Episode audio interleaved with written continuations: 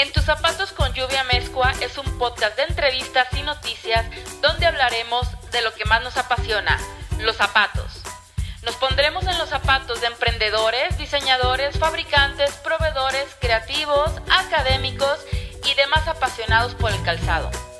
Además, te recomendaremos qué hacer, cómo hacer y dónde hacer tus proyectos de moda. Comenzamos. Hola, ¿qué tal? Bienvenidos a nuestro episodio número 6 que llamamos El calzado y su comercialización.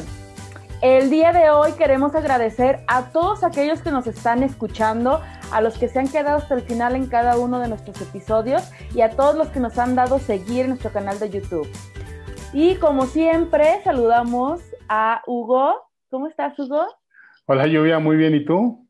También bien, gracias, bien contenta. A ver, ahora, toda la semana estás bien contenta. ¿Qué onda con tu optimismo exacerbado? No es un optimista exacerbado. Ah, tiene fundamento. Claro. Sí, a ver, platícame cuál es el fundamento de esa alegría. Pues ya ves que... permíteme, primero, buenas tardes, buenos días, buenas noches a todos, a todas. Bienvenidos a este bonito podcast en el que hablamos de calzado y muchas cosas más. Así es. Ahora sí, me ibas a comentar sobre tu optimismo. Ok, te platico que, eh, pues ya ves que anunciamos un webinar llamado Choose Obsession por Víctor Gallegos la semana pasada o el episodio pasado. Pues, ¿qué es? Rompimos récord, nos, o sea, se acabaron los tickets, teníamos cupo limitado, obviamente, se sobrevendió, eh, eh, eh, lanzamos la imagen de, accesos agotados o registros agotados y seguían enviándonos requerimientos de que querían estar, pero pues ya técnicamente era imposible. Entonces, pues estamos muy contentos porque tuvo excelente resultado este webinar. Obviamente sabemos que el tema de calzado es, y es como maravilloso para muchas personas, ¿no? Para muchas mujeres o para muchos diseñadores.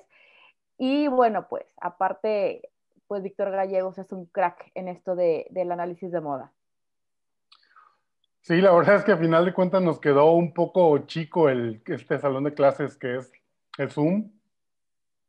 La verdad tuvimos una, una este, participación muy, muy importante, tuvimos lleno, tuvimos que pues agotar todas las posibilidades que teníamos y aún así, como dices, hubo mucha gente muy interesada, incluso vi, algunos comentarios en, en, nuestras redes que nos decían, si se te desocupa un lugar, pues yo le entro, si este, cuándo lo van a repetir, cuándo lo van a poner, este, la verdad es que fue un, fue un eventazo, fue una, una, una, charla muy divertida. Eh, Víctor, pues es un conocedor de, de este y muchos temas más ha colaborado con nosotros desde el principio en este proyecto y es un, un amigo muy, muy entrañable y con, y con esas ganas también de, de compartir el conocimiento. y pues la verdad es que fue muy divertido. La presentación, pues ya lo platicaremos más al rato, ya está disponible en YouTube. Así es. Y ha sido, la verdad, una charla muy, muy amena, con datos muy interesantes, con chismes entre diseñadores, de supermarcas también. pero muy, muy bueno. La verdad, muchísimas gracias a todos los que participaron, a todos los que se conectaron. Hubo mucha gente, obviamente, que no se pudo conectar por muchísimas razones, pero ahí está disponible y pues muchas gracias. Así es. Y bueno, ya ves que comentaba Víctor dentro de, su ponencia, eh, bueno, denominó esta, esta selección de calzado como Money Makers estos eh, calzado, este, estos modelos de zapato icónicos de cada marca que fueron un crack de ventas en, en, bueno, en sus respectivos tiempos de lanzamiento. Y sí me gustaría hablar en este episodio de la comercialización del calzado, la importancia que tiene este tema, ¿no? Sí, por un lado su plática, y pues es un spoiler, ahora que la vean, pero su plática iba en, pues, en dos vertientes. Uno, el, este zapato icónico que por sí solo, por su diseño o por quien lo usó o por el, este, el, cambio que, representó, fue muy famoso y fue icónico. Y otros, los icónicos money makers, que a final de cuentas son un trancazo en cuanto a, a la comercialización. Y ese es el tema de este, de este episodio. Así es. Y bueno, quisiera eh, tocar algunos temas importantes que tras la experiencia que tenemos en Doble el Estudio, pues creo que o consideramos que son como estos puntitos claves que tenemos que ahondar en este episodio. Primero, creo yo que es bien importante el canal de distribución, ¿no? Porque a veces comentas, bueno, tengo mi marca, quiero hacer mi marca de zapato, pero sí, ¿cómo la vas a vender? ¿No? Y esa es la primera pregunta quizá de un emprendedor o de una fábrica o de, cualquier persona que quiera diseñar calzado. El objetivo es vender, ¿no? Y hay que encontrar la manera de hacerlo de una manera correcta. Y para esto tenemos que tener en cuenta qué utilidad, o sea, cómo voy a hacer de mi producto un negocio. Debo de cuidar los márgenes de utilidad y más adelante hablaremos eh, con nuestra invitada de este tema. El margen de utilidad es la ganancia, ¿no? La ganancia que es eh, eh, lo que le vamos a ganar al producto después de su costo de producción o costo de, pues costo final, ¿no? Porque hay, varios eh, temas que hay que tomar en cuenta para sacar un costo inicial y poder fijar un precio público con un margen de utilidad.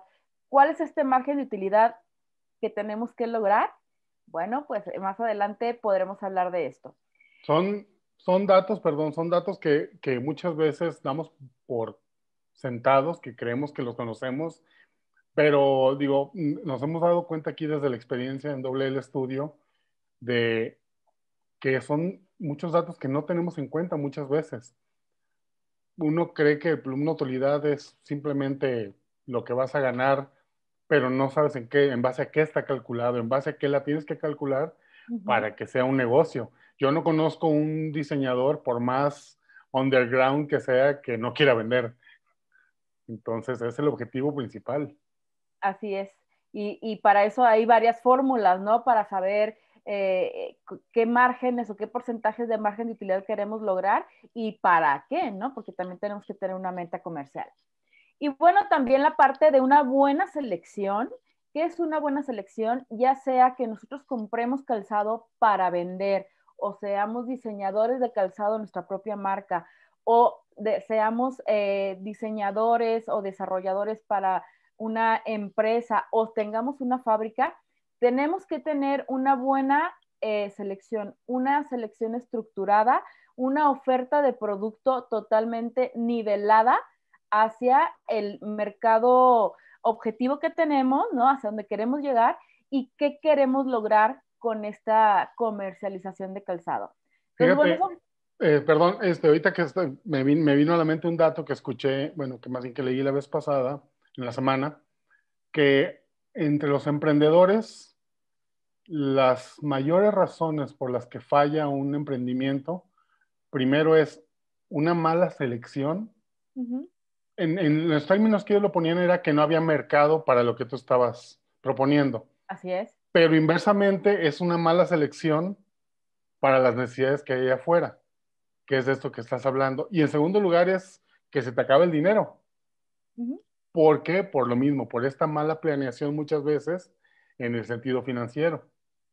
Así es. Al final, eh, sea marca, logo, concepto de diseño, cualquier marca de, de, de calzado, de bolso, de moda, es, debe de ser un negocio, ¿no?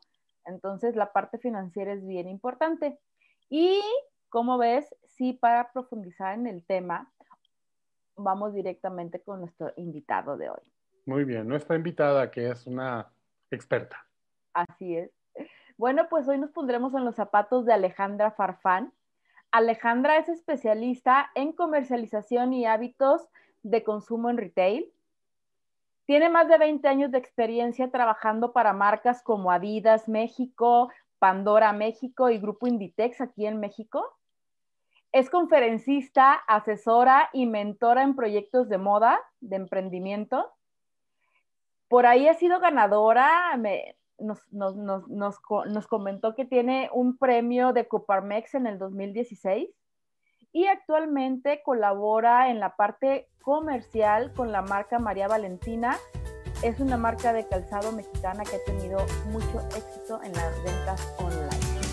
¿Qué te parece si vamos a la entrevista?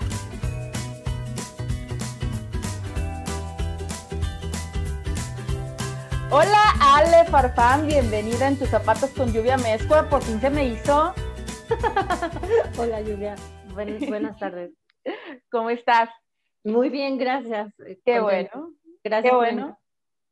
Qué bueno que aceptaste la invitación. Tu agenda, tu agenda siempre está súper apretada. De verdad, muchísimas gracias. Y pues bueno, vamos directo a la entrevista que quiero aprovechar cada minuto contigo. Eh, ¿Cómo es que ingresas a la moda, Ale? Platícanos creo que como muchos de los que llegamos a, tener contacto en este, en este medio, creo que empezó con un sueño, empezó desde chiquita y desde los seis años que no me gustaba la ropa de mis Barbies y que yo empezaba a modificarla, sabía que, no, no me iba a separar nunca del medio, ¿no? Desde los seis, siete yo empezaba a a modificar sus prendas, a, hacerle cosas al calzado porque no me gustaba cómo se veían mis Barbies y les quería dar una personalidad. A los ocho años fue muy, fue muy padre y lo recuerdo perfecto porque a los ocho años le pedí dinero a mi papá para comprar tela y mi mamá tenía una máquina de coser. Entonces yo quería aprender y dije, si le hago ropa a mis Barbies, ¿por qué yo no? Tenía ocho años, lluvia.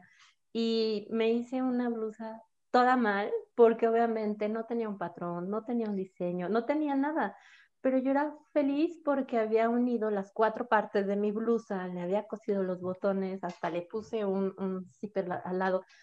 Y mi papá cuando me vio, ha de haber pensado que era como de Frankie, ¿no? esta, esta, blusa, porque aparte era un verde fosforescente así, eh, que me veías de lejos. Pero a partir de ahí, creo que se movió esta, esta fibra que me encantó y dije, es que me gusta y no, te repito, no, no fue por, por estudiar diseño, no fue por crear como tal una colección, pero el hecho de estar en este, en este mundo, en este medio en el que asesoras, vistes, complementas, en el que vas adaptando también un medio de comunicación social por medio de la vestimenta, creo que ese fue como el, el detonante, ¿no? A los ocho años de haber querido hacer esta prenda, creo que de ahí ya no me, me despegué. Ay, qué bonita experiencia.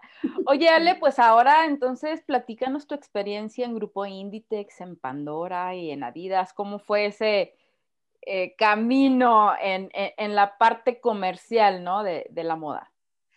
Fue muy, muy padre haber pertenecido eh, a estas tres grandes empresas, haber tenido la oportunidad de, en Inditex. Duré 12 años, 8 meses. Wow. Y estuve justo en el momento del crecimiento en México cuando empezaron así poquititas tiendas, creo que eran como cuatro o cinco cuando yo había entrado.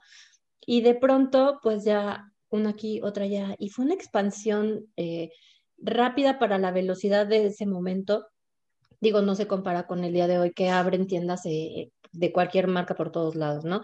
Está muy, muy acelerado. Pero en ese momento, para la expansión, la dimensión de tiendas, el número de personas que integraban un equipo, lo que involucraba traer los materiales desde España, formar a la gente, todo, todo ese proceso era muy, muy eh, eh, complejo para ese momento y el hecho de crecer tan, tan rápido, pues sí lo sentías a una velocidad eh, pues muy acelerada. La verdad es que estoy, estoy muy contenta con todo lo que aprendí en Inditex después de eh, todos estos 12 años, eh, 8 meses, casi fueron 13. Em, el hecho de que llegara a, cambiarnos el chip en cuanto a moda, en cuanto a temporadas, porque fue uno de los que más nos modificaron esta, esta idea de cada seis meses va a haber un cambio de temporada, ¿no? Y después cada tres meses tengo que ir a, buscar una temporada de media, de media rebaja o, precios como de, este corte entre una, entre, entre una y otra. Entonces, eh, creo que me dejó muy, muy marcada la, mm, primero la parte de educación, porque quizás, si bien Inditex no es una, una marca que se reconozca y eso, eso hay, que, hay que saberlo, ¿no? No se reconoce por el servicio, pero es una, es una marca que internamente te deja muchísima disciplina, que sí son muy exigentes en una parte de, de procesos y que por eso ha sido tanto Inditex a nivel mundial, ¿no? No, no se caracteriza quizás por una parte positiva de, de una experiencia de compra, es una realidad, pero internamente cada uno de sus, de sus procesos, cada una de las estrategias que, que, realiza y que, que aparte con esta escalabilidad, ¿no? De, llegar a todo el mundo, eh, de implementarlo con, con, los mismos niveles de tecnología en todos lados, pues es una gran, gran experiencia. Eh, en Pandora, bueno, ¿qué te digo? Es creo que una de las marcas más bonitas con las que he trabajado. Eh, tiene un, una parte humana totalmente, eh, creo que necesaria para estos momentos, tanto con sus colaboradores, con los mensajes de marca, con el mismo producto, toda la, la historia que lleva cada una de las, de las piezas, cada uno de los charms, cada uno de los brazaletes, pero también esta parte estratégica de, de saber cómo va a ser la, la, la apertura en ciertos mercados. Yo también tuve la, la, fortuna de haber estado en ese momento en Pandora cuando de tiendas en franquicia llega a posicionarse con tiendas propias en México. Entonces, fue un momento muy padre porque llegó la marca. Es decir, anteriormente estaban socios comerciales manejando Pandora en México. Pero cuando llega ya Pandora con, con toda esta idea de innovación, con toda esta parte también de, de experiencia en el consumidor, que es algo maravilloso, y como esta parte de, de servicio que ahí eh, es, es muy, muy importante para la marca. El saber que cada uno de los clientes, hombres y mujeres, van a salir contentos y van a salir con, con esta um, satisfacción es primordial. Entonces, la educación también en Pandora fue muy diferente y creo que complementó bastante de, de, lo que yo había aprendido anteriormente con toda esta parte tan humana, tan cálida, tan cercana y, que Pandora no únicamente cuida eh, esta parte de comunicación con el cliente, sino la parte interna de la elaboración, el proceso, los materiales, eh, la parte de, de, pues de plantilla, del recurso humano. Entonces, ha sido una de las marcas más bonitas para las que he trabajado y de las que he aprendido. Y bueno, pues Adidas, ¿qué te, qué te cuento? Soy sí, fan y, y seguiré siendo de, de Adidas.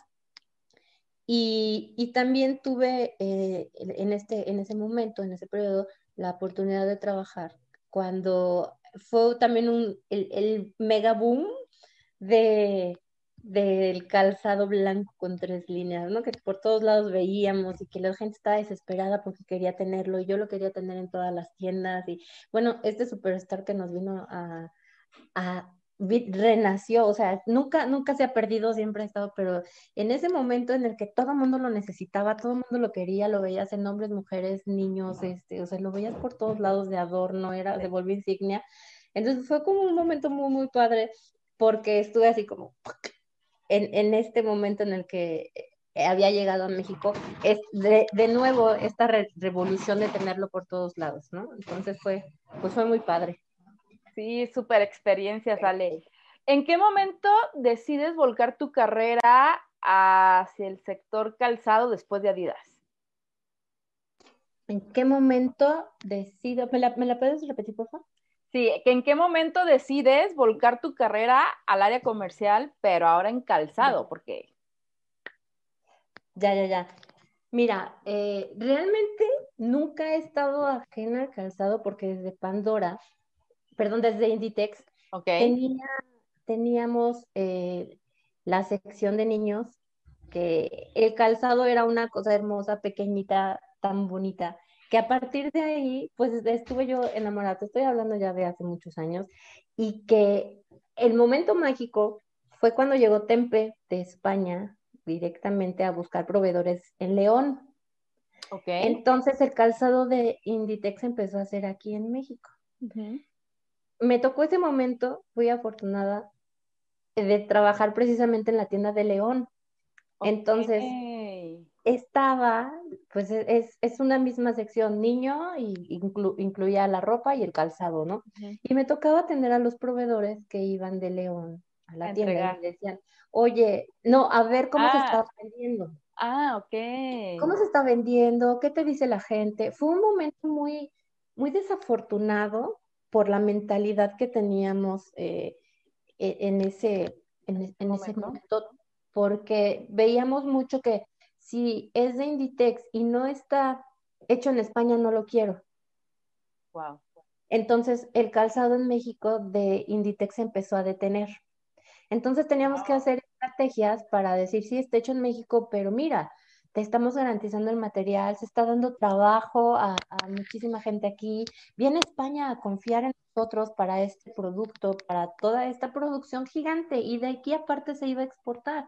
Y tú, tú dices que no lo quieres porque está hecho en León o en México. Entonces, tuvimos que hacer muchas estrategias, eh, mucho manejo de objeciones en tiendas y, y ese momento de, de decir, Tempe, que es quien, quien elabora todo este calzado ya no es directamente de España, sino que están viniendo a Zapica a ver qué es lo que se ofrece, cuáles son los proveedores, qué pueden tomar de, México. Y decimos que no. Entonces, a partir de ahí yo creo que fue como ese, de tenemos que valorarlo, tenemos que eh, amarlo, lo estamos haciendo nosotros, está, y sí, el diseño es de allá, la elaboración es de aquí, el empleo lo dando aquí y nosotros podemos generar todavía más con, estas compras, ¿no? Pero eh, costó, costó mucho tiempo que realmente la gente dijera, bueno, es de, es de Inditex, pero está hecho en México, no pasa nada, al contrario, qué padre y qué orgullo que, que una empresa así venga a hacerlo en México. Costó, costó mucho y yo creo que a partir de ahí dije, ay no, es que, ¿por qué no cuidamos esta parte, no? ¿Por qué, porque vemos el calzado y sobre todo el nacional como algo sin valor, como algo sin calidad.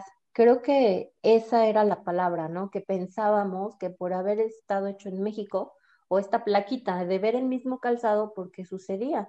Veías el mismo par y en uno decía hecho en España y en otro decía hecho en México. Entonces la gente quería el hecho en España. Y creo que, que, costó mucho el, el, cambiar y te duele el saber, porque aparte estaba en León, te duele el saber que tanta gente está trabajando para una empresa así y que temamos que la calidad es menor, que temamos que, la gente se entere que es de, de Inditex por hecho en México y, que, y que no lo compre. Entonces creo que a partir de ahí fue este sentimiento de, no, no lo hagas, es, igual de valioso, ¿no? Y, y, estás dando muchísimo trabajo a, a gente pues local. Entonces creo que fue a partir de ahí. Muy bien. Cuéntanos qué retos eh, enfrenta la venta de calzado, la parte comercial. Creo que el primero y el más importante, hablando hablando de la parte de industria, creo que entender al cliente. Creo que esa es la primera, ¿no? Porque a veces diseñamos y no sabemos exactamente para quién, no sabemos a dónde, no sabemos cómo lo vamos a dirigir. Creo que la primera, el primer reto para comercializar efectivamente o eficazmente un calzado, creo que lo primero es conocer al cliente y saber hacia dónde vas con él. Creo que en, esta, en este momento, en esta etapa de, de la comercialización, nos hemos sensibilizado muchísimo y buscamos no solamente el producto, sino la experiencia que lo acompaña. La experiencia desde el diseño hasta, hasta el modo en el que va a llegar a todo lo que envuelve el que la venta sea cómoda, que sea amable, que sea fácil, que, que sea rápida. Creo que estamos en un momento de, de mayor exigencia como clientes también, porque nos ha dado estar navegando prácticamente todo el día en Internet, comparas plataformas, comparas precios, comparas calidad. Entonces puedes ver incluso ya el mismo calzado y, y, por aplicaciones dices, este, este mismo modelo, ¿cuánto cuesta aquí, aquí y aquí? Y siempre vas a buscar como cliente quizás el que sea más rápido, el que tenga mejor costo, el, si los beneficios en este caso fueran los mismos pero creo que la diferencia que puede hacer tu calzado es que sepas exactamente para quién lo estás dirigiendo y que tengas los medios ideales o las, las plataformas ideales de venta para que puedas llegar al consumidor preciso. Creo que ese es uno de los retos, el saber qué es lo que necesita el cliente hoy y saber en dónde lo vamos a colocar para que llegue a él. A veces estamos en plataformas equivocadas o no tenemos claro cuál es nuestro cliente lo estamos anunciando por todos lados. Creo que, el entender a mi cliente final qué necesita y dónde para que pueda tomar fácilmente es lo que, lo que debemos afinar. Muy bien. ¿Consideras que las ventas online de calzado en México tienen un futuro rentable? Sí, sí, creo que de hecho eh, hemos aprendido a que son los mismos gastos. A veces creían que por tenerlo en internet te ibas a ahorrar la renta de un local, que te ibas a ahorrar personal, que te ibas a ahorrar servicios o gastos fijos como luz y teléfono, pero en internet gastas igual, claro. no es menos. Gastas muchísimo en estudios, gastas en plataformas, gastas en, en la publicidad, gastas, gastas lo mismo, gastas mucho. Entonces, eh, y creo que aparte por internet todavía somos más exigentes, ¿no? Porque no vemos el producto en el momento. Pero creo que hemos aprendido a, a llevar en la misma rentabilidad o la misma búsqueda de objetivos en internet que en tiendas físicas, que, que, nos aceleramos y tenemos que aprender rápidamente a hacerlo, quienes no estábamos en, una, en un medio digital antes del 2020, pero creo que tienes las mismas oportunidades a diferencia del alcance que puedes tener este, este alcance bien manejado o bien dirigido te puede llevar a un posicionamiento mucho más rápido, que creo que es ahí en donde podemos buscar esta rentabilidad. Pero el hecho de tener el mismo gasto en una tienda física que en una plataforma es indiscutible. Cuando quieres llevar tu e-commerce de una manera eh, que realmente tenga impacto, tienes que invertir mucho. No es únicamente ponerlo en, Instagram y subir la foto. no, para hacer un buen e-commerce, creo que debes invertir, creo que debes también de especializarte y buscar a gente experta que te ayude a colocarlo. Y, sí, es una, es una muy buena inversión cuando haces este, este nivel de, de, alcance o de impacto, pues a medida de tu cliente. Entonces ahí es en donde creo que puede llegar tu rentabilidad. Muy bien. Platícanos, eh, ¿Crees que exista alguna fórmula para estructurar una colección de calzado o una oferta de colección de calzado adecuada para tener y lograr buenas ventas? Si bien una fórmula mágica no, no creo, sí estoy convencida que hay factores que determinan que tu colección sea, sea comercial, sea em, efectiva, que puede ser el primero, la planeación. Definitivamente, cuando no tienes una colección planeada, creación, va a ser un desorden más adelante. Creo que la planeación y, precisamente el tener esta estructura, el saber de un calendario comercial, de una necesidad de tu cliente, de en qué puntos lo vas a, a, colocar, de qué materiales van a hacer. Cuando no haces toda esta investigación de inicio y nada más haces el calzado porque te gusta, porque me ha tocado, ¿no? Que, que, hay muchas chicas que dicen, es que soy amante de calzado y voy a sacar mi marca. Y yo así de, ay, espera, ¿no? O sea, está bien, y está bien que cumplan este, este sueño o ese objetivo, pero creo que definitivamente deben acercarse a gente especializada que les, que les guíe y que les dé esta estructura. Sin una estructura, sin una planeación, sin, sin saber exactamente a dónde, a dónde van, pues una colección puedes crear y hacer 20 mil modelos a la semana, puedes hacer este, para todo el cliente y a ver quién lo compra. Creo que para tener una colección con estructura necesitas planeación. Definitivamente, estoy completamente de acuerdo contigo.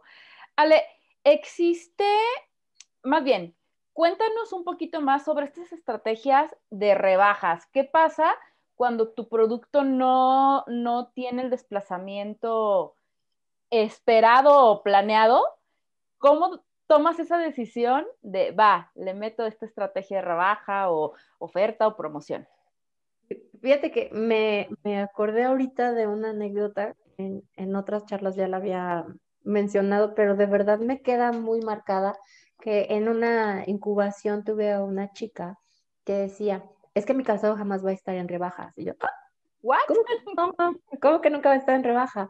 No, porque va a ser atemporal y porque lo voy a hacer a la medida del cliente, entonces nunca va a estar en rebajas. Y yo, no me digas que, vengo de una marca alemana que está a nivel mundial posicionadísima y que existen las rebajas porque hay calzado que en ciertos países no se vende porque no gusta, porque la tendencia quizás es demasiado eh, adelantada para ellos llegó a otro país eh, fuera de tiempo, porque X número de razones y que tiene que haber siempre este quiebre, ¿no? Y me estás diciendo que tu marca no lo va a tener, y yo así de, no me digas eso. así como de, me impresionó, ¿no? Digo, bueno, está bien, tiene, tiene muy claros sus objetivos, está bien, pero creo que siempre hay que, hay que tener esa apertura y entenderlo. El producto es siempre, cuando hablas de moda, el producto puede, puede terminar en algún momento su, su punto de moda y quizás después regresa, pero no va a ser permanente. Y creo que eso, de pronto como diseñadores, hay, hay muchos chicos que no lo ven así, ¿no? Como que creen que la moda es no, va a subir y en algún momento va a estar en la cima y todo el mundo lo va a usar, pero va a caer, aunque después lo vuelvan a utilizar, va a caer. Tenemos, tenemos, eh, tenemos que considerar siempre esta línea de tiempo en el que el producto va creciendo, en esta tendencia en el que va conociéndose más, en el que está llegando a los escaparates y en ese momento es la oportunidad de tomar toda la, todo el margen posible de, venta. Una vez que la, que la, venta o que este proceso en el tiempo va decayendo, tu, margen también va a ser, eh, va a ser el mismo, pero vas a vender menos y vas a vender menos. Vas a tener que en ese momento ya tomar decisiones y decir, si me lo quedo y comienza la siguiente temporada, voy a perder.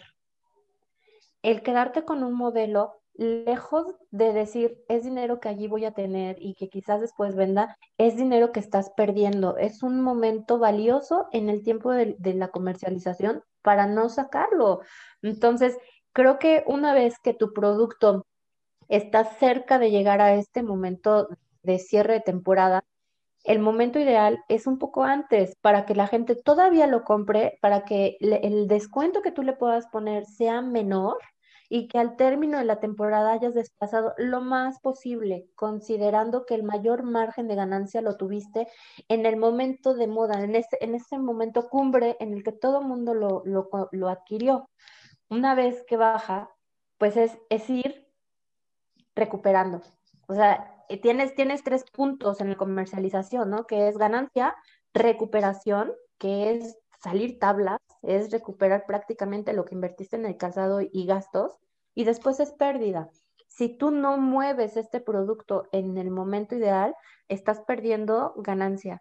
Si no lo vendes en el momento previo a que termine de estar en temporada, estás perdiendo ya la recuperación o la posibilidad de recuperar. Y cuando llega el momento en el que ya estás en la siguiente temporada y lo quieres rematar, ya no, ya no vas a poder ni siquiera desplazarlo. Sí, así es, es, es, un proceso, ¿no? La, la parte comercial. Muy bien. Ahora, cuéntanos eh, cómo debemos de cuidar en la parte eh, de precio el margen, porque yo tengo por ahí tres puntos importantes, no sé si estés de acuerdo conmigo. El primer margen es cuando yo vendo directo, ¿no? Un producto. El segundo es cuando yo voy con un distribuidor, que yo tengo que tener un margen diferente. Y tres, estos famosísimos grupos que comercializan producto de moda para los emprendedores y te piden una comisión. Ya, como ah. estos, lugares que te van a hacer eh, publicidad y que te van a ayudar a desplazarlo. Como si consigna pudiera, como una especie de consigna, de bueno, de hecho es consigna, pero aparte te cobran una comisión. ¿Cómo poder nosotros planear esos márgenes o, qué es lo que tú nos recomiendas? Mira, creo que hay, hay mucho, voy a empezar por el último porque es un tema que me mueve, me mueve, mm, pues, el día de hoy por tanto emprendimiento que salió en el 2020 que estuve trabajando con, con ellos, ¿no? Creo que este tema de los grupos de consigna son sumamente crueles porque están viendo un área de oportunidad con los emprendedores de decir, va, yo te voy a ayudar y por creer que va a tener mayor impacto su producto o marca, eh, son, márgenes en, son márgenes en donde casi, casi llegan al límite de salir eh, con gastos para poder estar en diferentes establecimientos. Y te prometen que el tráfico va a ser, va a ser muchísimo, va a ser grande, te prometen que le van a hacer publicidad, que te van a poner una asesora para que vean a tu producto. Me duele, me duele que haya ese tipo de, de negocios, no todos, pero me duele que abusen y que sepan que porque eres emprendedor y que lo necesitas, eh, lleguen a castigarte tanto, ¿no? Y que te digan, necesitamos que nos des 30% y aparte la publicidad va por tu cuenta y aparte tú vas a poner a una persona que venga y cuente los fines de semana para saber que no te robaron. O sea, es demasiado. A mí ese tipo de, negocios, em, entiendo el fin, no, justifico el margen que te pueden cobrar. Eh, en cuanto, y repito, entiendo el fin, y, se me hace favorable, pero creo que no, creo que hay que valorar súper bien en dónde te estás colocando, cuál es la marca, cuál es el punto de venta que, y si realmente tiene para tu cliente, ¿no? A veces somos muy aspiracionales y lo queremos llevar a una marca así gigantísima y que lo van a colocar en revistas y lo, van a poner en este, eh, editoriales, y, sí, pero realmente es tu público. Entonces creo que hay que valorar muy bien eso antes de, de, gastar, ¿no? En, en esto. El punto de distribución creo que es uno de los que más te puede convenir porque realmente estás ya apostando a un punto de venta establecido, que si bien eh, puede tener mayor alcance, también hay que ver, número uno, que sea tu cliente, dos, qué tráfico puede tener, qué, histórico tienes ya realmente tu marca y que haga, y, y yo creo que esto también es importante, que haga un empate con tu ADN. Allí creo que incluso no es que pierdas margen, pero puedes valorar muchísimo el volumen que puedes desplazar. Es un establecimiento que va contigo. Eh, conocí una, tienda en, León precisamente donde vendían calzado, pero desde que entrabas había este, joyería y luego ropa y luego había una cafetería y luego había, pero todo estaba lleno de neón, entonces se perdían todas las marcas. O sea, no sabías si habías entrado a una, entrado a un bar, no sabías toda una boutique. Cuando no va con tu ADN, creo que ni siquiera vale la pena. Creo que es algo que, que debes de considerar muy bien. Y si el margen quizás ahí puede perjudicarte un poco, valora muchísimo que sea un punto que te convenga por volumen y que puedas recuperar lo que sea una, una ganancia mutua, pero creo que el distribuidor te puede ayudar si todavía no tienes un punto de, de venta, ¿no? Ok. Un punto de distribución. Y el margen directo, pues a veces creemos que es directo porque tú lo vas a vender, pero si tú consideras tu sueldo, lo que estás invirtiendo tú para manejar la comunicación, si consideras el tiempo que le estás invirtiendo también, realmente es directo y pareciera que ganas más, pero cuando haces cuentas, me ha tocado mucho trabajar con chicos que, que hacemos un análisis de su negocio, hacemos un diagnóstico y de pronto, a ver, vamos a hablar de gastos, solo la renta y tu ¿Y tu sueldo? Nunca me, nunca me he puesto sueldo. Oye, y la luz es que la paga mi mamá porque es su, su local, pero estás gastando en esto y de pronto no estamos viendo todos estos gastos fijos cuando nosotros mismos estamos distribuyendo el producto. Entonces, creo que sí es directo, pero hay que analizarlo muy bien para saber que realmente estás poniéndole el precio correcto y que tu margen en, en los tres, pues siempre tiene que estar a tu favor, ¿no? No, no el del el del distribuidor o el de la otra persona que te va a rentar la esquina para poner tu marca. Así es, siempre debe de ser un ganar-ganar, ¿no? Pero cuidar mucho nuestro ganar. Ajá. Bien, Ale. Ale, tres consejos que darías a los emprendedores para comercializar calzado eh, de manera exitosa o también a las pequeñas marcas que nos están escuchando. Vamos a las pequeñas marcas.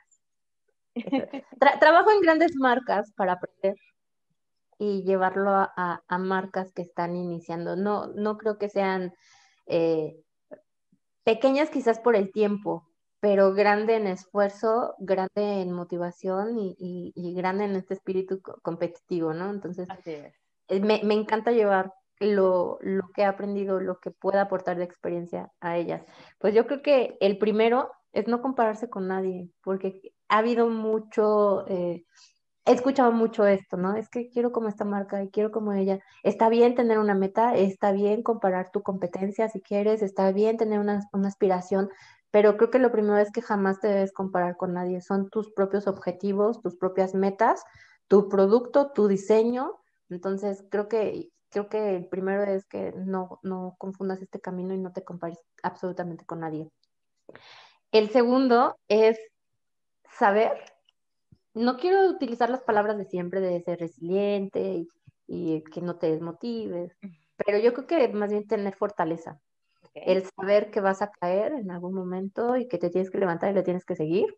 Eh, que la gente siempre te va a decir que vas a perder tu dinero, que en cuánto tiempo vas a ver resultados. Entonces creo que el ser firme, el saber que si es tu propósito y tienes una base porque ya lo analizaste, porque tienes una estrategia, porque tienes una construcción ya, porque tienes una planeación, no lo abandones, no, no dejes de ser fuerte, no te, no te encapriches tampoco, pero velo siempre con objetividad y si tienes los resultados visible y crees que son alcanzables, no lo dejes por, por otras personas. Y creo que el tercero es, es la parte del ego. Eh, no, te, no te vueles. Si tu, producto, si tu producto va bien, si está creciendo, si, si estás teniendo éxito, aprovechalo de una manera constructiva, de una manera positiva, da empleo, apoya a tus proveedores locales, a, tus, a la gente que esté trabajando contigo, apoya si te está yendo bien y tampoco si te está yendo mal, pues sientas que, que el mundo se acabó, ¿no? Creo que el, tener los pies en la tierra cuando estás emprendiendo es algo bien, bien importante. Puedes, puede ser un, eh, un monstruo del calzado en México y qué padrísimo sería, pero creo que el verlo con objetividad desde el principio, el saber me equivoqué, pero puedo mejorar, o lo hice bien, ahora voy a aprovechar este momento para apoyar a los demás, creo que eso también es bien importante. Claro. Consejo. Muy bien. Excelentes consejos, Ale. Eh, recomiéndanos una serie documental o una peli.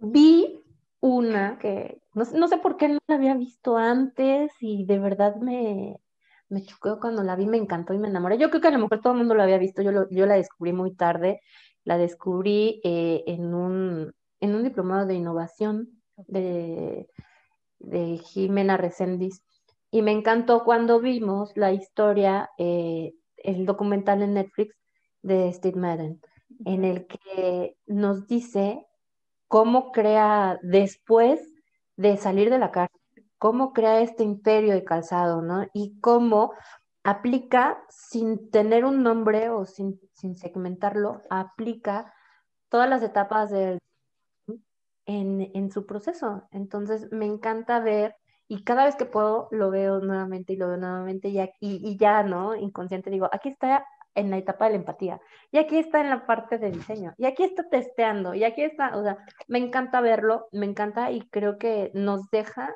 sin, sin decir exactamente el título del momento, nos deja la enseñanza de cómo puedes aplicar también esta metodología sin, sin ser precisamente un sin clavarte tanto en el design thinking, cómo esta metodología se vuelve tan familiar y cómo él le funcionó para crear este imperio.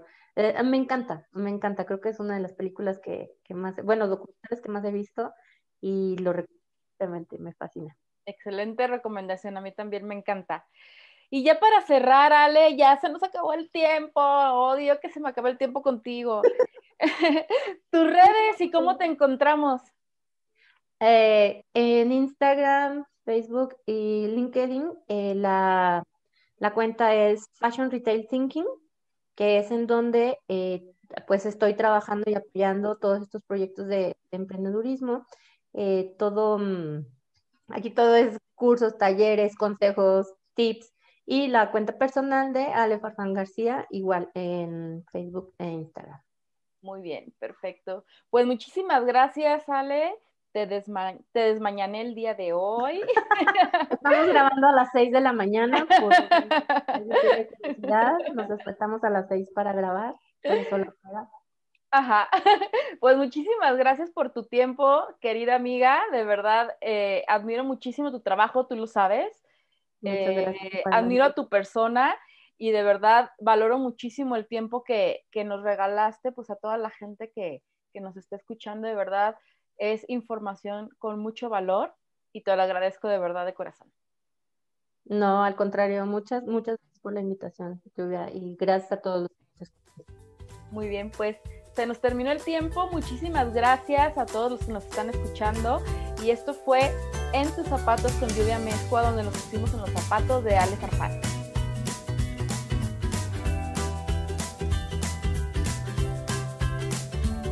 Y regresando a la entrevista, hubo que estar invitada Pipasa. Una conocedora como como todos nuestros invitados, la verdad hemos tenido muchísima suerte en tener eh, personas que saben un chingo de lo que, de lo que trabajan, de lo que, de lo que se dedican. Y en ese caso, Alejandra no es la excepción. Ya la, ya, ya, la conocíamos ahora en todo este efecto pandémico del año pasado que a todo el mundo nos dio por agarrar y tomar webinars y tomar cursos y tomar todo lo que fuera gratis, lo agarrábamos. Pues alguna vez nos, nos ayudó ella en, en unos cursos que tomamos de redes sociales, de, sobre todo de LinkedIn, de esta, de esta red que podríamos pensar que está un poco subvalorada, pero es una fabulosa red de contactos, más allá de una red social, es una red de contactos. Y ella a mí me dio un curso de, de, de esta, de esta plataforma junto con un grupo de, de, interesados también y pues fabulosa, la verdad es que nos ha servido mucho. Yo en lo personal ni siquiera lo usaba, la verdad. Eh, y ha sido una, buena gran sorpresa en su momento y, y, una gran herramienta actualmente. La verdad es que pues, muy, muchas gracias a, a, Alejandra por, también por subirse a este tren de la, de la conectividad y de, y de ayudar a los demás. Sí, ya sea, aparte es mentora también por ahí en, en, en algunas plataformas importantes. Me ha tocado también colaborar con ella compartiendo las mentorías en, en proyectos de desarrollo de, de, de, de proyectos de, calzado, ya sea eh, por ahí tuvimos un proyecto muy bien bonito en la parte de eh, como en la parte de sustentabilidad en, la, en, el, en, el, en el, sector social, uh -huh. ¿no? Está, estuvo ese proyecto padrísimo, lo llevamos de la mano eh, ella y yo con, con, el, el, diseñador. Y bueno, eh, siguiendo con, el, con los comentarios de Ale, pues ya ves que eh, es súper fanática de Adidas. Me encanta porque estuvo trabajando para Adidas, pero ya era fan de la marca. Y, y relacionándolo con, los, con, con, el tema anterior que tocamos de los zapatos icónicos o de los modelos icónicos de calzado, pues el superstar, ¿no? Supermodelo sí. que le tocó a Ale como estar en, en, esta, en este regreso comercial de este superproducto. Fíjate qué, qué chingón y qué, qué, buena suerte ser fan de una marca en la que vas a trabajar. Y a nosotros nos pasa, nosotros somos fans de Doble L Studio y, y aquí estamos. Pero pues qué padre, al final de cuentas, haber tenido esa oportunidad de, de poder este, trabajar en un proyecto del que tú ya eres fan y estos benditos y malditos superstar que volvieron hace unos años se mega popularizaron, se prostituyeron en colores, en diseños, en texturas, en colaboraciones, un abuso de, de, este, este boom que hubo hace unos, ¿qué, unos 6, 7 años. Sí. Que fue, que fue sí, este sí, boom. Y que obviamente los elevó a las nubes. En mi caso muy personal, ya lo hemos platicado en algún podcast, el Superstar es un modelo que yo llevo en el corazón desde que era niño y fui niño hace muchos años. Y es el único modelo que he tenido en toda mi vida de manera constante. Han ido y venido cualquier cantidad de tenis, de zapatos, de botas, de lo que sea, pero siempre he tenido un superstar. Así es. Y, sí, sí, sí. Y a mí me tocó, me pegó muy fuerte este hecho del boom, porque cuando era un calzado que comprabas en un precio de mil pesos, tal vez ya este, caro y porque se empezaba a poner de moda, de repente encontramos ya unas colaboraciones de 5 mil pesos. Y, aparte, la, versión básica, que es, que es este Superstar con las rayas negras, se elevó al doble el precio de un día para otro que se puso de moda. Y se agotó a nivel mundial. Y se agotó Yo, No sé si había comentado en algún otro episodio, pero que me tocó que viajé a, a, en uno de mis viajes a China. No había en Estados Unidos ni en México y una amiga me los me pidió si los encuentras allá, tráemelos.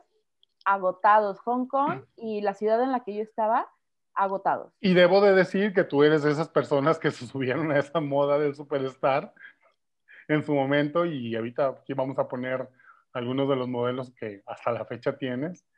Muy chingones, muy bonitos, pero ya no era el clásico superstar que Ron DMC usaba en los escenarios. Pues era para la gente que queríamos ser diferentes, fíjate. No, la verdad. Y, y cuando parecía que se, sí, y cuando parecía que se iba el superstar y, y, llegaban estos ugly shoes de los que también hablaba Víctor en su, en su presentación, uh -huh. Pues parece que ya van de salida otra vez los ugly shoes y ahí vienen otra vez los superstar. Así con es. este con esta inercia también de, de, de, de vestir algo más clásico, de, vestir algo más combinable. Incluso me atrevería a decir que va a, va a llegar el superstar en su forma clásica, en sus combinaciones clásicas, en azul, en blanco y en negro, punto. Oye, que esta colaboración de Crocs con Adidas no está basada en los superstar. Justamente la, el diseño es como el superstar y al final de cuentas, pues Adidas, su diseño siempre van a ser las tres franjas, uh -huh. como las quieras ver, pero eh, sí, la verdad es que la otra pusimos una imagen, ahorita lo voy a poner para que me ayuden en Patreon y me las, no me las he podido comprar.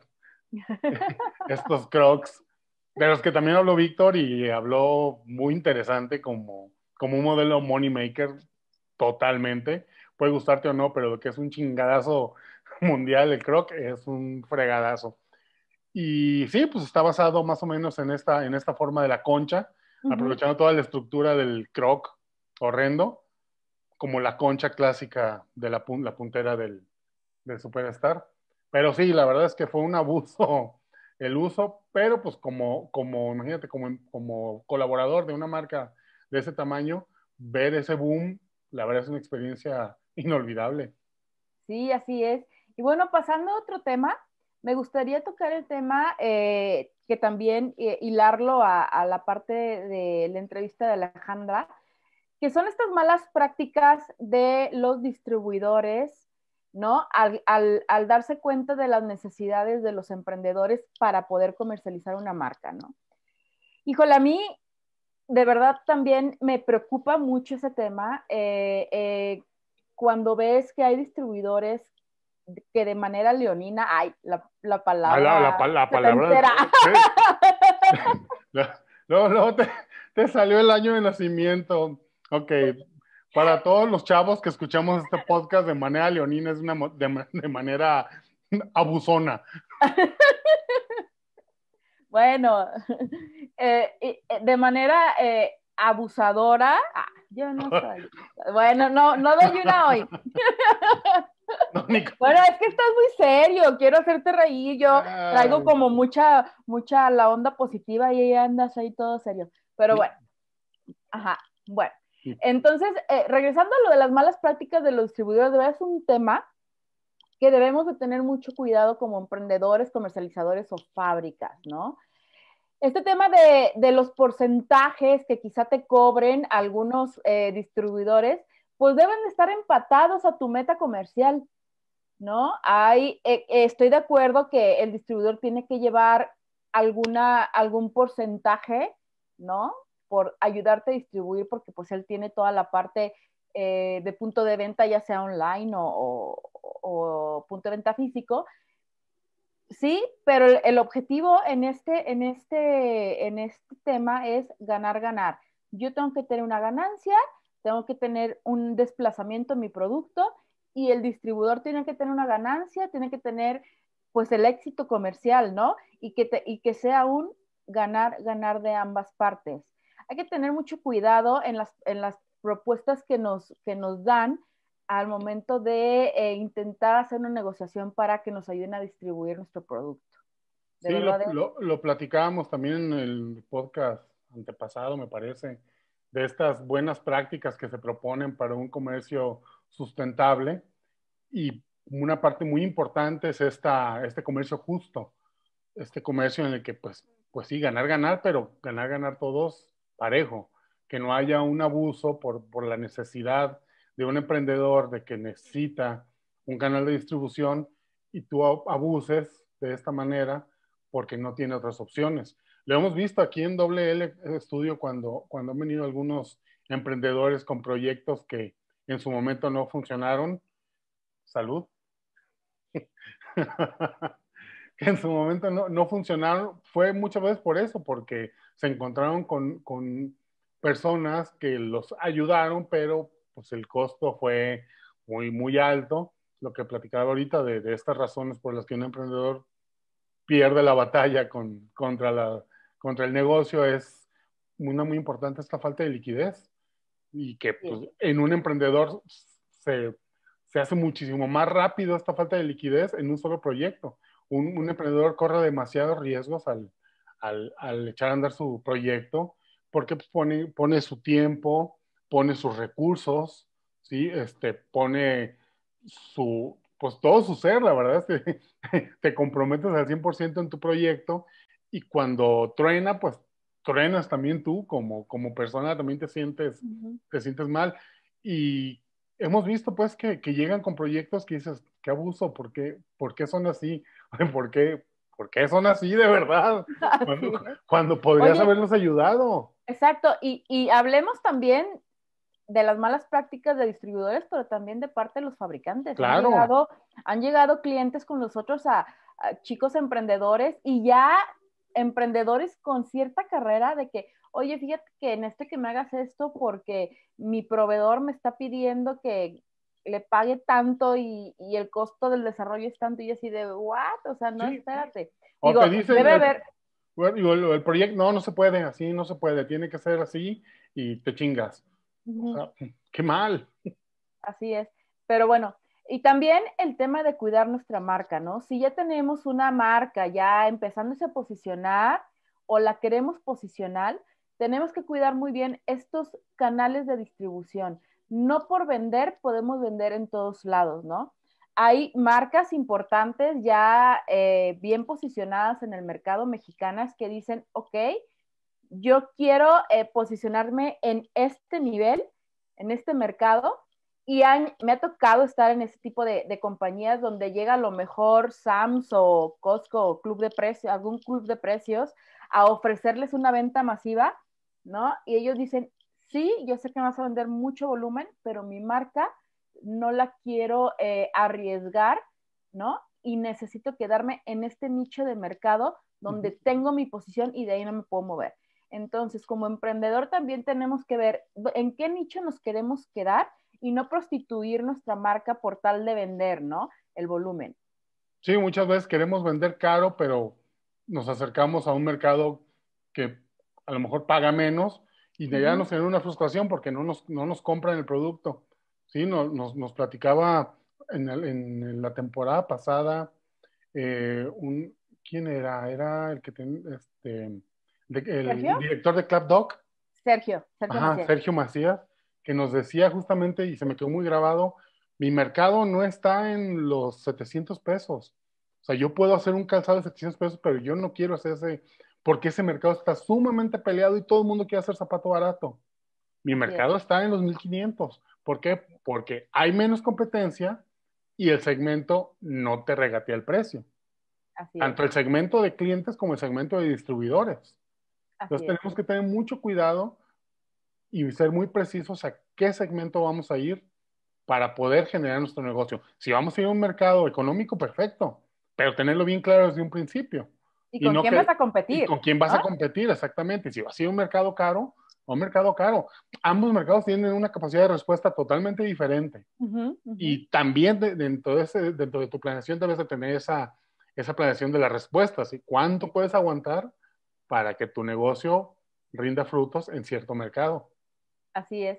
Pero si tienes alguna duda o estás ahí por ahí eh, atoradón en cualquiera de estos temas, en Doble el Estudio te podemos asesorar eh, con este tema de estructura de colección, estrategia comercial, toda esta parte de fijar precios públicos a distribuidores, directo al cliente, eh, pues podemos armar ahí una estrategia interesante. Hugo, se nos acaba el tiempo. ¿Por qué? Platícame, ¿qué más? ¿Qué más se nos queda?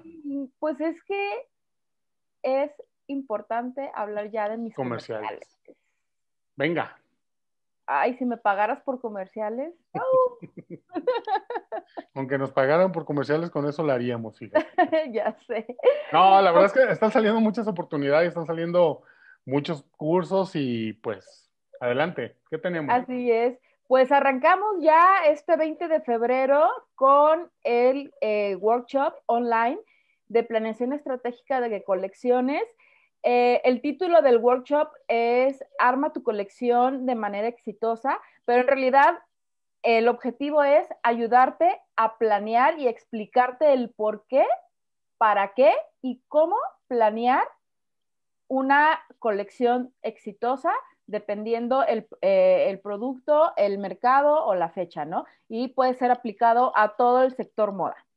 También, pues, anunciarles que el webinar de Shoe Obsession de Víctor Gallegos ya está en nuestro canal de WL Studio de YouTube, ya está disponible para que nos sigan. Vamos a seguir subiendo eh, muchísimo, eh, ¿cómo se llama? Contenido. Contenido súper interesante para que para que nos sigan, se suscriban y les puedan llegar por ahí las, las notificaciones ahí en la campanita. Y padrísimo, tengo que platicarte que estuvimos en una conferencia en la Universidad eh, Xochicalco de Mexicali, que nos invitaron a dar la conferencia de eh, procesos creativos para la industria del calzado. Estuvo increíble, los chicos la verdad lo recibieron súper bien, estoy súper contenta. Ya he colaborado con esta universidad eh, bastante tiempo. Tengo por ahí a bien que la coordinadora de la carrera de diseño industrial fue mi alumna cuando estuve, yo dando eh, clases en la Universidad Autónoma de Guadalajara. Y mira, uno de mis polluelos ya es coordinadora de, de, de, de carrera y a la verdad un saludo a Monse, que la verdad estoy súper orgullosa de ella y hemos por ahí colaborado en dar cursos. Eh, he viajado eh, antes de la pandemia, estuvimos viajando un par de veces a dar conferencias y talleres de desarrollo de calzado, un, un, un taller que tengo bien interesante. Y bueno, pues esos son todos nuestros, nuestros comerciales y obviamente pues el, el, el, plan de asesorías, el programa de asesorías para todos los emprendedores podemos hacer un plan completo de arrancar marca de cero o tomar el proyecto en el, en el nivel en el que esté y poderlos ayudar en cualquier cosa que necesiten. Sí, incluso en, el, en, este, en este webinar de, de Víctor Gallegos nos preguntaban, oye, ¿cómo podemos empezar una marca? Hay muchísimo entusiasmo y ojo emprendedores, la clave, la clave es asesorarse. Desde la, desde la cosa más simple, asesorarse y pregunten, pues, no se queden con una sola opinión, pregunten, este, saquen todas sus dudas y si tienen un proyecto que, de calzado, de marroquinería, pues la verdad es que Lluvia les puede ayudar. Y pues, ¿dónde te encontramos, Lluvia, para que nos ayudes? Pues en todas mis redes sociales, eh, Insta, Facebook, Twitter, como Lluvia Amezcua, ahí ando, muy activa siempre. Ahí en TikTok, ¿eh? Qué bárbara. Ah, aparte no, también en no. TikTok. ¿Tú te sabes mi cuenta? No, ¿verdad? Lluvia Mezcua 6, creo que es. Algo así, no sé. Algo así. Yo, yo, ya soy grande para TikTok, pero. Yo también, pero bueno, si Erika Buenfil, que me lleva 10 años, lo está haciendo, ¿por qué yo no? Claro que sí. Muy bien, pues ahí ya tengo otra red social más, ¿no? Y bueno, pues se nos acaba el tiempo. Muchísimas gracias, Hugo, por siempre acompañarnos y producir este maravilloso podcast. muchas verdad... gracias, muchas gracias a todos por escucharnos. Por favor, si se pas si pasan ahí por YouTube, suscríbanse, denle like, nos ayuda muchísimo, no cuesta nada y a nosotros nos ayuda muchísimo. Igual seguimos en Spotify, en Google Podcast, Apple Podcast y pues estamos subiendo mucho contenido a, a YouTube vamos a seguir subiendo, tenemos grandes planes para este 2021 que no nos va a detener, ni a ustedes uh -huh. ni a nosotros. Uh -huh. Y, ¿qué más? Pues ya, se nos acaba el tiempo. Nos vemos entonces en el siguiente episodio número 7, que le tenemos una súper sorpresa internacional. Aparte así es el 7 de la suerte. Así es, así que no se olviden de estar pendientes del siguiente episodio. Nos vemos, chao. Y recuerda que si tienes un proyecto de moda y requieres asesoría para tus colecciones o quieres desarrollar tus prototipos, en WL Studio tenemos la solución para ti.